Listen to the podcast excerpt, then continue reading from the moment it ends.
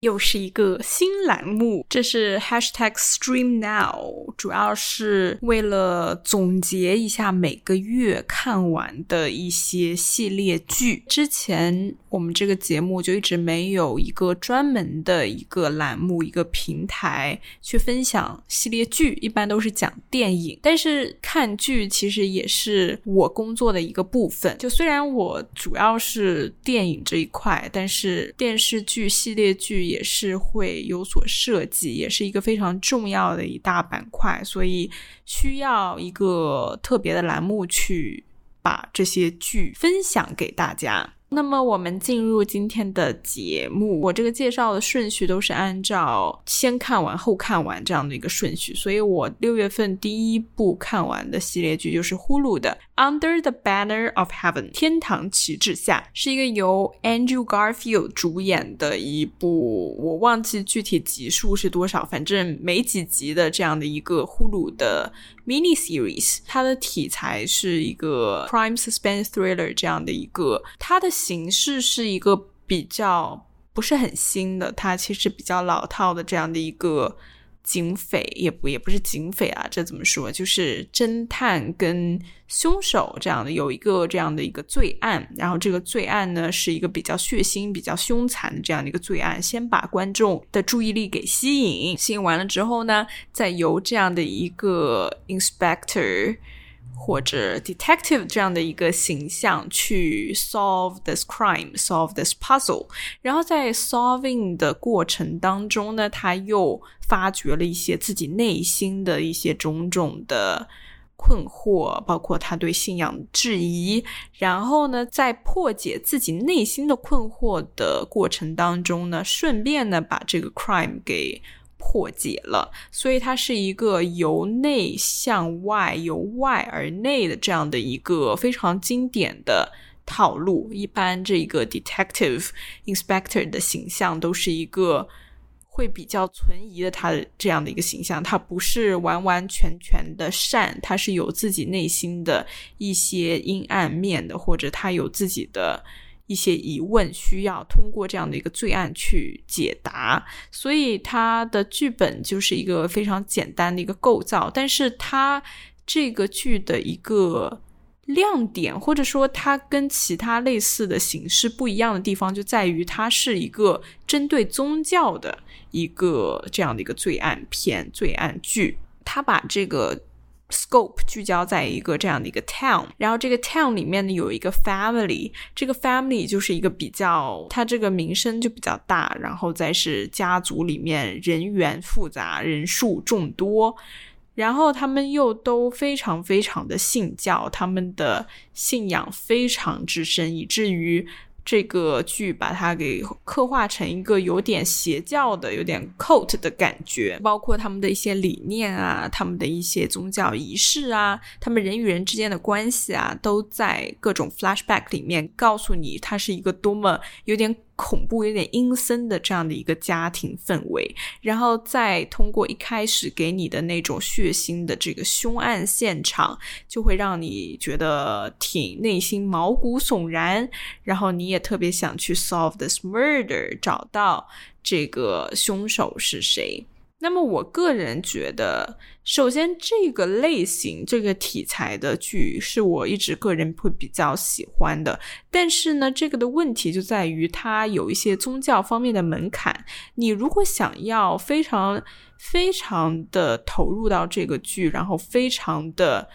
跟它的剧情在那里走。然后投入到每个人物的角色当中的话，你必须得对他的宗教的历史，我觉得是需要有一定基础的认识跟熟悉的，而且不只是你要认识，我觉得他这个要求你的认知程度还是比较高的，因为它里面涉及到的一些宗教的信息历史，我觉得是相对来说是比较没有那么广为人知的，它不是那么浅薄的一个宗教。片，它其实还是一个带有一点深度的，然后它的这些知识不是那么容易获得的，不是说你一个不信教的人你就可以知道的，就听说的一些信息，所以我觉得它对我来说是有一定门槛的。但我相信，就是如果这个剧它给的观众是一个它受众范围之内的观众的话，我觉得这个剧不是一个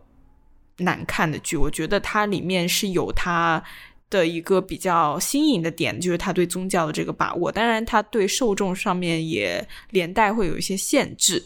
然后再讲到 Andrew Garfield 的表演，Andrew Garfield 作为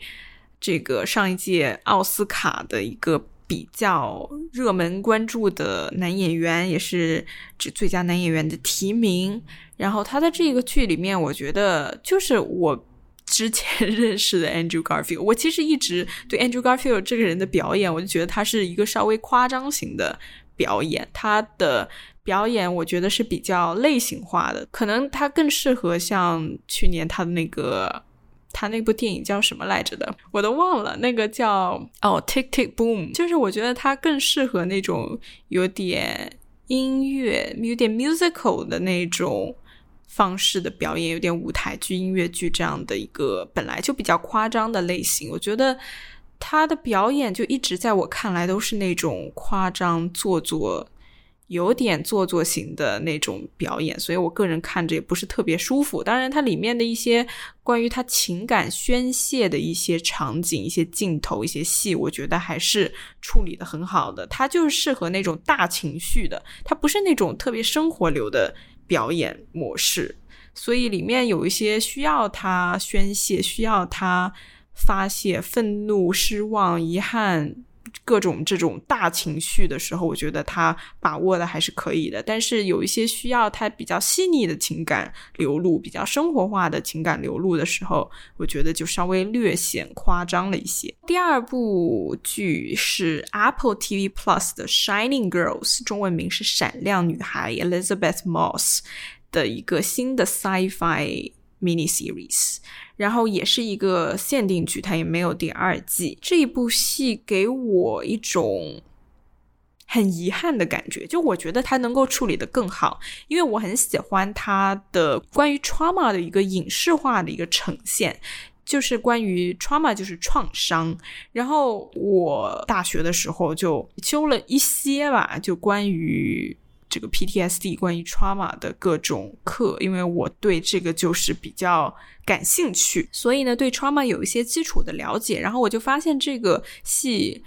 我不知道是他故意要写成这样呢，还是他无心为之。但是在我一个对 trauma 有一些基础认识的观众看来呢，我就觉得他在写关于 trauma 的事情。因为在这部戏里面，Elizabeth Moss 她在里面演的这一个受害者的形象呢，她就是遭受到了。严重的一个 PTSD，当然它里面没有明说，它没有说它任何 PTSD 啊，就没有这样非常 explicitly 告诉你。但是呢，就在我看来，它里面有很多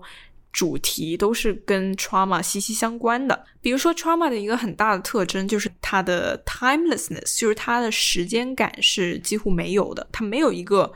非常 linear 的一个时间线。对于正在经历 trauma 的受害者来说，他是没有时间的。就是他现在的生活，他不是在像我们就是正常人一样在线性的流动的。他的时间是完全冻结在了他受害的那一刻，所以呢，他一直在反复的要回到那一刻去。然后一直在就是深陷那个时间无法自拔，她的生活已经完全的混乱了。她不认识自己的丈夫是谁，也不知道自己跟丈夫是怎么认识相爱的。就是她已经有这种 forgetfulness，就是她会忘记除了 trauma 之外，她正常的生活应该是怎么样的，以及她会产生就是跟人的距离，不管这个人是。陌生人也好，还是他熟悉的人、相信的人也好，都会产生一些距离。他会整个被 socially isolated，就是他已经被社会化隔离了。然后包括里面有一些 nightmare 啊，然后有一些非常反复重复出现的一些镜头，这些都是跟 trauma 它的一个特性有关的。所以我在我看来呢，至少它前面几集我觉得是处理的特别好的。我一直觉得它是在讲一个关于 trauma 的故事，只不过因为 trauma 这个东西，它首先比较学术化，再是它很难用语言去把它表达出来，所以它通过这个 sci-fi 的这个。来回跳动，在不同的时间线里来回跳动，然后一直在同一个地方转圈圈，这样的一个影视化的形式把它呈现出来，我觉得是非常非常有创意以及有意义的。但我一为什么一开始说我觉得这一部戏挺遗憾的，就是因为我一开始以为 trauma 是它的 core，是它的内核，然后 sci-fi 只是一个形式，但是到后面，特别是后面几集，我就发现。Sci-Fi 才是它的内核，然后这个 trauma 只是一个形式，所以我就觉得它有点头重脚轻了。我就觉得他把真正重要的事情就把它一笔带过，并没有把它作为一个它的核心去进行展开，然后最后还是变成了一个比较俗套的一个 Sci-Fi 杀人的事情。他还是在把重点放在了一个他是如何进行杀人的，就是如何在时间线之内穿梭的这样的一个剧情，而忽略了 trauma 这个女性受害者的这样的一个受害的经历，以及他是如何在受害之后进行一个自我的治愈疗愈，然后。找到解决方案，然后找到凶手，然后解决自己的 trauma 的这样的一个成长过程的故事，所以我就觉得它稍微有点可惜，以及它就变成了一个比较老套的一个 crime thriller 的。故事其实我之前在节目里也讲过，就是我个人是不喜欢 Moss 的表演的，Elizabeth Moss 的表演我就一直 一直欣赏不来。我觉得他相对于生活化的作品，他更适合这类 sci-fi 的作品，所以在这个作品当中，我看他的表演就会稍微舒服一点，但是还是不是特别舒服。就我觉得他适合这一类型的剧，但是他个人的表演风格，我实在是。不是特别的喜欢，就一直不是特别喜欢。下一个是 HBO Max 的《The Staircase》，中文名《阶梯之间》。它也是一个挺有意思的剧，我完全不后悔看了这个剧。虽然我也不是特别喜欢，但是我完全不后悔看了它，因为里面的表演确实是非常精彩。它讲的呢是一个真实发生的一个社会案件。然后在美国也是非常非常有名的一个关于 Michael Peterson，他在应该是在嗯世纪末世纪初就那个那个时候吧，我我也忘了具体是几几年发生的。然后那个时候的一个凶杀案，其实也不知道是不是凶杀案，因为最后没有任何的结果，没有尘埃落定，也不知道他老婆是怎么死的。然后也不知道是不是他杀的，反正他就一直做的是无罪的辩护。然后之后是几几年，一几年还是什么时候，就是就给他放出来了。好像是因为就我也忘了他是上诉了一个什么东西，反正就是这个法律相关的东西我也不是特别熟悉。反正他就被放出来了，应该是把他当做是无罪了吧。反正他一直说不是他做的，所以就是在这个剧里面，就是讲的就是这个案件，就是讲从案发一直到后面的各种官司啊、庭审啊，然后家人之间发生的一些变化呀，然后都在这个剧里面有记录。里面还有一个比较特别的，就是原来这个 Michael Peterson 那个案件呢，它有一个法国的。纪录片一个 docu series 一个记录剧集吧，有有记录，就是那个是真正的记录。然后这一个剧呢，The Staircase 相当于是记录了那个记录的一个记录，但是这个当然是有表演成分的。在这个剧当中，也是讲的是就关于那个 docu series 里面的这个女，她是一个相当于一个 editor 吧，剪辑师，参与制作那个 docu series 这样的一个法国女人。然后她跟 Michael Peterson 有一段这个过往的情缘。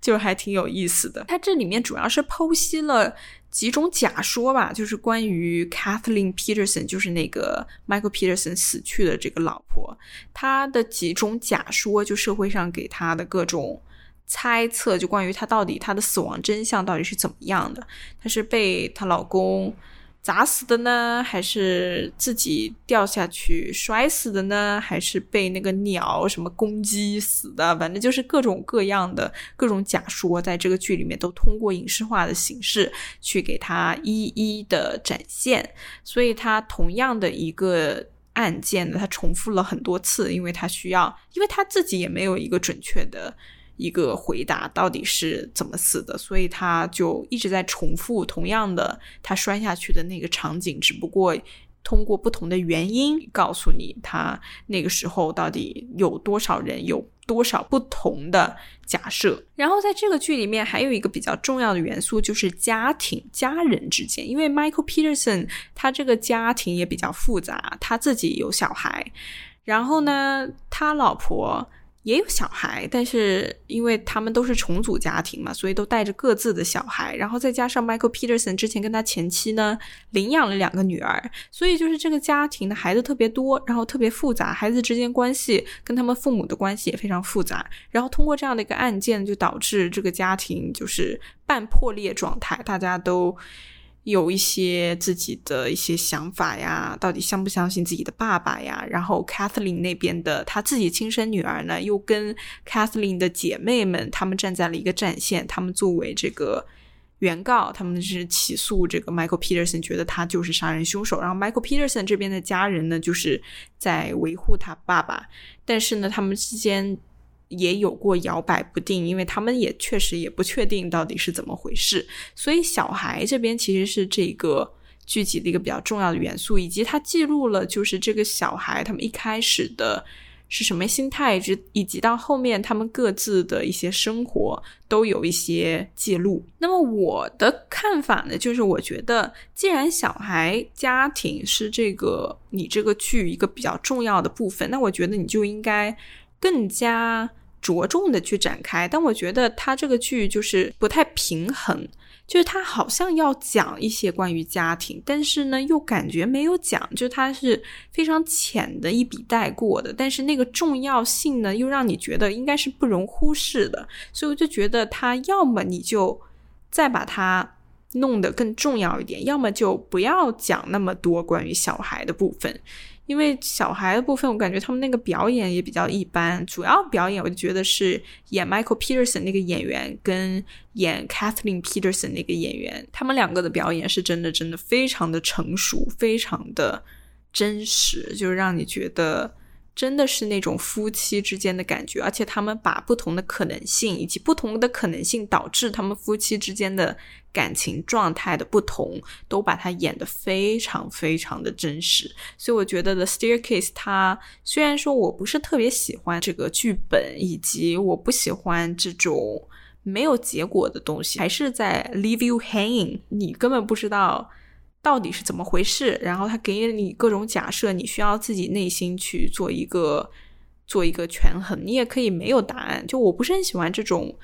uncertain 的东西，所以我个人对这个剧本我不是特别喜欢。但是这个表演是非常非常值得学习的。下一个是呼噜的 The Kardashians 卡戴珊家族，它跟 Keeping Up with the Kardashians 不一样啊，这个是新的一个 呼噜的剧。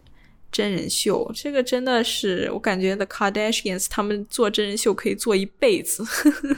真的可以做一辈子。真的，他们他们这个家庭呢，就真的就是一个非常非常适合做 reality show 的一个家庭，因为他们人数太多了，以及他们每个女儿都很有名，然后每个女儿呢，他们的这个情感经历呢又。很丰富，然后 drama 又特别多，这个家庭真的是属于说，嗯，从整个世界范围来看，我觉得都是无人能比的，没有任何一个家庭可以比得上 The Kardashians 来的 dramatic。我觉得这个家庭真的真的让人望而生畏。我猜想啊，它肯定是会有续订的。下一季、下下季，好多好多季，但是目前信息还没有放出来。那么我姑且就把它当做是第一季吧。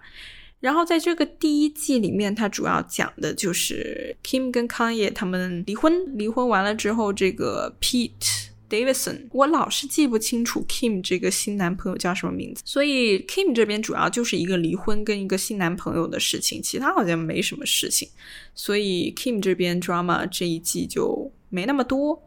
然后主要其实我觉得是在讲 c o r n y 跟那个 Travis Barker 他们之间的那个。结婚订婚以及最后的这个备孕的一个过程，我觉得他们两个还是挺有话题点的。就在这一季，绝对的高光肯定是他们俩，因为我之前也看过《Keeping Up with the Kardashians》嘛，他之前是跟 Scott 在谈恋爱嘛，然后也生了几个孩子，然后。这一次跟 Travis Barker，我就感觉挺不一样的，因为我感觉他跟 Scott 在一起的时候，就是那种挺搞笑的，就是这两个人都 都，我就觉得蛮搞笑的。Scott 他首首先是一个很搞笑的人，然后 Courtney 又是一个很 sarcastic 的人，但是他跟 Travis 在一起的时候，我就觉得哇，so different，就是他们俩在一起的那种 vibe 是真的跟他跟 Scott 在一起是完全不一样的。就我感觉，Scott 是一个纯搞笑但是不浪漫的男人。我在看那个他跟 Scott 那个时候呢，我就觉得是 Courtney 也不浪漫，然后 Scott 也不浪漫，所以他们两个这个 couple 就让人觉得就很不浪漫。但是看了 Travis 之后，我才发现不，其实 Courtney 没有任何问题，就是这个 Scott 不够浪漫。你看看人家 Travis Barker。哇，那个是真的，他们两个是已经黏到真的分不开那种状态了，真的就是怎么能够这么黏？他们几乎全程亲过去，全程抱在一起，已经进入了那种忘我、极其忘我的一个状态。然后我就觉得 Travis 真的是一个非常非常 loving 的这样的一个男人的形象，不管是父亲还是男朋友，现在是一个丈夫，我觉得他是一个很 loving，然后非常非常的有耐心，然后非常非常的。就是非常 nice 的那种人，就是他说话都是那种轻轻的，就跟他的这个满身纹身、满头纹身的这样的一个形象，真的非常非常的不一样。一个摇摇滚鼓手的形象非常不一样，他给人那种非常非常可爱的反差感。就他是一个很浪漫，然后很有爱的一个男人，我，真的非常非常有魅力。就是看这个，看他跟 c o r d y 之间的相处。然后我也觉得他们俩真的非常搭，因为 c o r n y 也是那种非常注意这种 health wellness 这个各种身体方面的各种 healthy eating，反正就是各种跟 wellness 相关的东西。然后我就觉得 Travis 也是那种人，但他跟 Scott 真的就是不太一样。但我觉得他跟 Travis 真的非常非常搭配。然后后面他们要备孕嘛，我感觉 c o r n y 也也几岁了，也是属于高龄产妇类型的吧。然后。他们还要再生孩子，祝福他们，希望他们可以成功。然后 Chloe 这边呢，就是他跟那个 Tristan，他们两个这里的 drama 就比较混乱，而且里面也没有解释的特别清楚。我感觉可能是因为他们也成名了嘛，成名了之后就有些话就不敢说了，不像是之前在 Keeping Up 的时候，就是。还是在那种发展中状态，所以什么都敢说，能说的越大越好，然后闹出的 drama 越多越好。但我感觉现在他们都是有点收着的，也可能是因为就是因为双方都有孩子了嘛，给孩子的爸爸或者妈妈一点面子。包括 Kim 跟康也也是一样的，他们都有这么多孩子了，所以作为父母，而不是作为离婚的夫妻，我觉得他们都会。对对方有所保留，所以这里他也没有解释的特别清楚到底是怎么回事。反正一堆 drama。Chloe 真的还挺，我就觉得他是挺辛苦的，挺不容易的。一路上来，从一开始的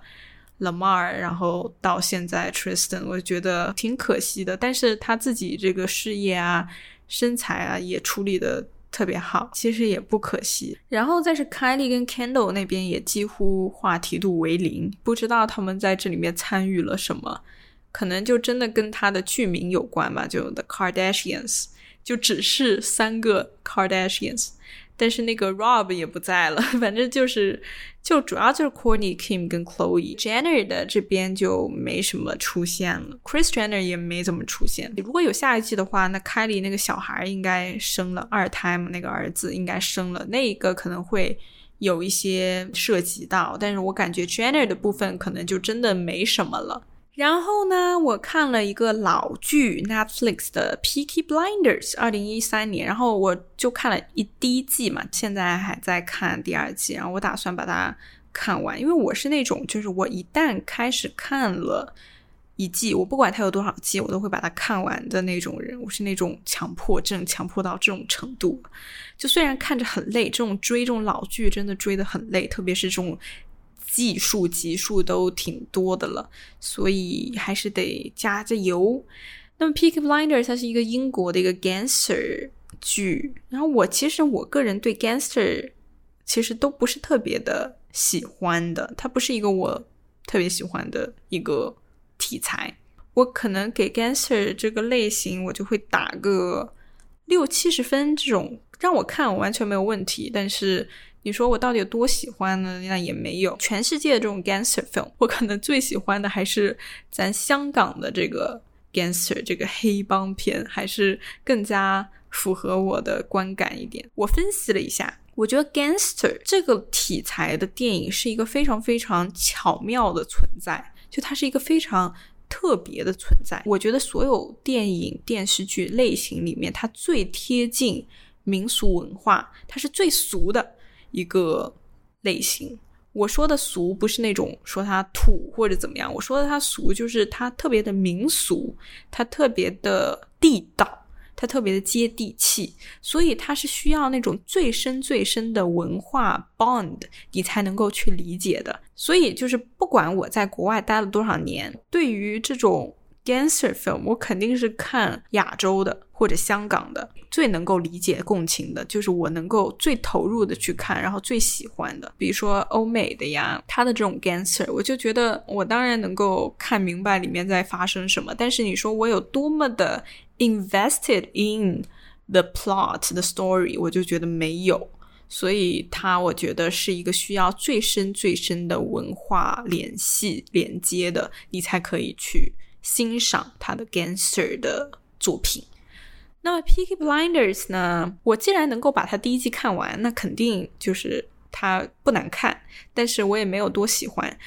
但是我觉得它里面有一个最大的优点，就是它对于这一家人的家庭氛围，我觉得它的塑造是比较好的。它主要的核心都是一个家庭，花了很多的时间在塑造一个家庭。这个《Peaky Blinders》它作为一个剧，它可以用更多的时间去让你熟悉这一家人。它里面每一个成员，我觉得都有他们存在的必要性，以及。我觉得他这个兄弟之间、家人之间，他确实有那种 gangster 之间很冷酷，就看上去很冷酷，然后很很暴力，然后有些时候说话不留情面啊。但是你会觉得他们这种非常的血浓于水啊，然后非常的关键时候都是紧紧的依靠，然后互相帮助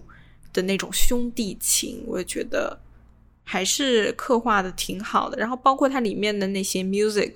还有它整个那种英国的那种风格，就非常的雾气蒙蒙，然后天气特别差，然后黑黑的，很很 hazy 的那种感觉，再加上那个时候的整个大背景，Winston Churchill 那个时候的那个大背景，这种 historical background，我就觉得还挺有意思的。你在看这个 Gangster Family 的过程当中，你还在了解整个英国的一个大背景、一个大历史。这个剧里面还有一个非常重要的人物，就是那个他们的阿姨，就是那个 Polly。On Polly 这个形象，我觉得是这里面写的最好、最好的人物，而且我觉得是一般的 Gangster Film 里面很少见到的一个这个 Matriarch 的形象。就一般的 Gangster，我就觉得是那种 Patriarch，Patriarchal Family。就是是一个父权制度的，他的大家长一般是一个老爸，对吧？比如说像那个《Godfather》，我感觉《Gangster》就是一个男人片，所以这可能也是为什么我一直不太欣赏《Gangster》film 的原因，就是因为他特别特别的男人，特别特别的 masculine。但是呢，在这个《Piggy Blinders》里面，他把大家长的形象换成了一个女人，而且是一个阿姨。然后这个女人呢，是那种丝毫不输男人那种巾帼英雄的形象，非常非常的有她那种刚气，但那种阳刚之气也不是那种男人的阳刚之气，她还是带有一些女人的那种很温柔的、很体贴的那一个部分，里面所有的需要情感联系的部分，都是这个 Aunt Polly 在在把握的。他一直在维系着这个家庭之间的情感方面的事情，包括这个家庭里面的那个妹妹。也是这样的一个形象，就是所有情感情绪方面的东西都是这些女人在操控的。但是这些女人，不管是阿姨还是那个妹妹，都丝毫不输男人。他们身上的那种无畏、那种勇敢、敢爱敢恨的那种人物形象，我觉得是非常非常突出的，然后是会让人非常非常喜欢的人物。所以它里面给了一种。不同形式的一个 gangster，他给了一个 matriarchal family 的一个形象。虽然说它主要的组成部分还是一些男人，这些兄弟们，但是它里面的非常非常至关重要的角色是女人。所以这里掌声给到 Peaky Blinders。然后最后一个看完的呢是《Spy Family》，非常非常不是我的风格。我确实不是那种会看日本动漫以及各种动漫的人。我觉得我看过的动漫屈指可数，而且都是那种小时候看的。那《Spy Family》呢，是我听朋友说起，听朋友推荐，然后以及呼噜也在推荐给我。呼噜竟然直接推荐到了我的主页，我不知道这个大数据是怎么分析的，但是我还是看了。禁不住推荐，禁不住安利，然后毕竟剧荒了，每一集时间也特别短，所以不看白不看。我感觉大家应该对这个挺熟悉的吧？我觉得之前那段时间大家都在讲这一个动漫。我对他的一个最主要的一个批判点，就我觉得这三个人呢。他们各有背景，对吧？他们各自都是在隐瞒着自己的一些真实的身份信息，包括他们的真实的一些能力。这三个人凑在一起，我就觉得会稍微显得有点复杂了。我个人在看的过程当中，我就一直想把它 simplify 一下。就比如说，没有那个妈妈的形象，只有爸爸跟女儿，或者说。没有女儿，只有爸爸跟妈妈，他们俩的感情线，或者是就要么是一个男女情，要么是一个父女情，因为主角毕竟是这个爸爸嘛。但我就觉得，如果把三个人都凑在一起，我就觉得会稍微的不太平衡。比如说，像妈妈那边的戏呢，就完全的不太有了，就你不太能够看到妈妈那边的戏份，她到底是。怎么去杀人的？什么时候去杀人的？然后他杀的人是谁谁谁？这好像就跟整个大的主线故事都不太有联系了。就主要还是在讲这个爸爸跟女儿这边的事情。那妈妈那边好像每天看到他就是在家做菜，然后做菜也很难吃。反正他主要就是这样的一个花瓶的一个摆设形象。然后有时候需要他的时候，他能够非常。敏捷、身手敏捷的去救人，但是除此之外，他个人他真正的这个工作却没有深入的展开，所以呢，就会导致每个人分配到的戏份、故事都不是很平均。所以我想看到的是，要么是一个妇女，要么是一个夫妻。假父女、假夫妻这样的模式会稍微更加的简单，然后更加能够深入的去展开一点。这就是六月份的 hashtag Stream Now。然后还是一样的，每个月 Stream Now 都会分享给大家我在当月播放次数最多的那一首歌，放在这个节目的最后推荐给大家。那么六月份的这首歌呢，就叫 In the Stars。By Benson Boone 这首歌我真的是循环了超多超多遍，而且我觉得超好听。很难过的一首歌，因为是歌手纪念他死去的祖母的一首歌，然后真的还挺难过的。就是你听到这首歌，你会想到自己逝去的亲人。把这首歌推荐给大家，《In the Stars》。Sunday mornings were your favorite. I used to meet you down on Woods Creek Road. You did your hair up like you were famous. Even though it's only church where we were going. Now, Sunday mornings I just sleep in. It's like I buried my faith with you. I'm screaming at the God. I don't know if I believe in Cause I don't know what else I can do. I'm still holding on to everything that's dead and gone. I don't wanna say goodbye Cause this one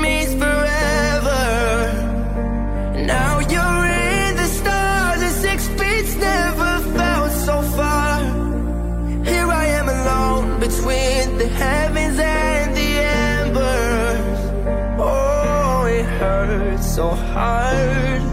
For a million different reasons You took the best of my heart And left the rest in pieces. Digging through your old birthday letters A crumpled 20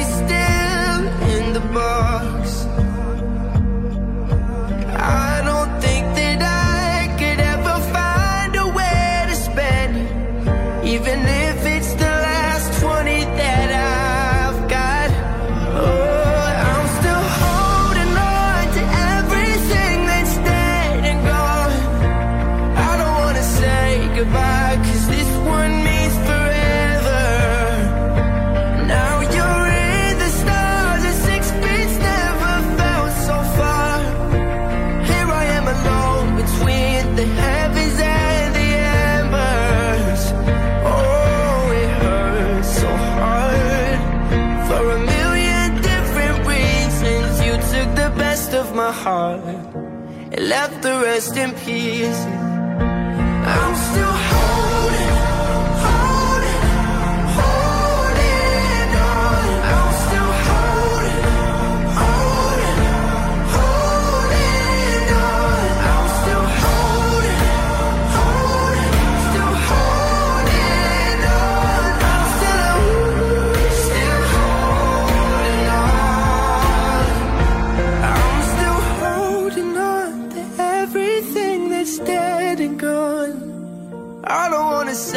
goodbye, cause this one means forever.